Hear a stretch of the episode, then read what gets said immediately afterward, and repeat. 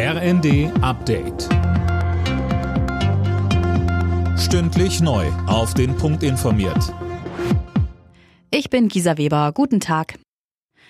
Die EU arbeitet gerade an einem weiteren Sanktionspaket gegen Russland. Das beinhaltet auch einen Einfuhrstopp für russisches Öl, heißt es aus Diplomatenkreisen in Brüssel.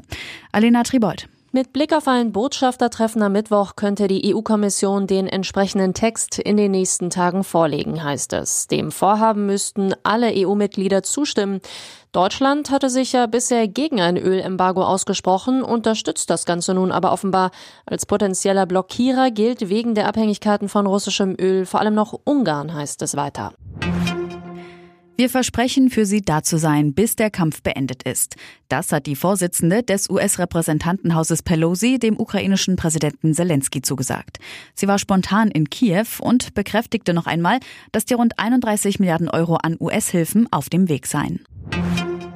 Zum Tag der Arbeit haben die Gewerkschaften heute zu zahlreichen Aktionen und Kundgebungen in ganz Deutschland aufgerufen. Unter dem Motto Gemeinsam Zukunft gestalten will man klarmachen, dass man bei der ökologischen und digitalen Reform der Arbeitswelt mitbestimmen will.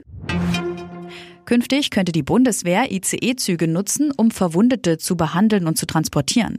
Wie die Bild am Sonntag berichtet, sollten die Streitkräfte bis 2025 mindestens drei ICE 3 Neo bekommen. Die Züge sollen demnach als mobile Lazarette fungieren und mit Intensivbetten ausgestattet sein.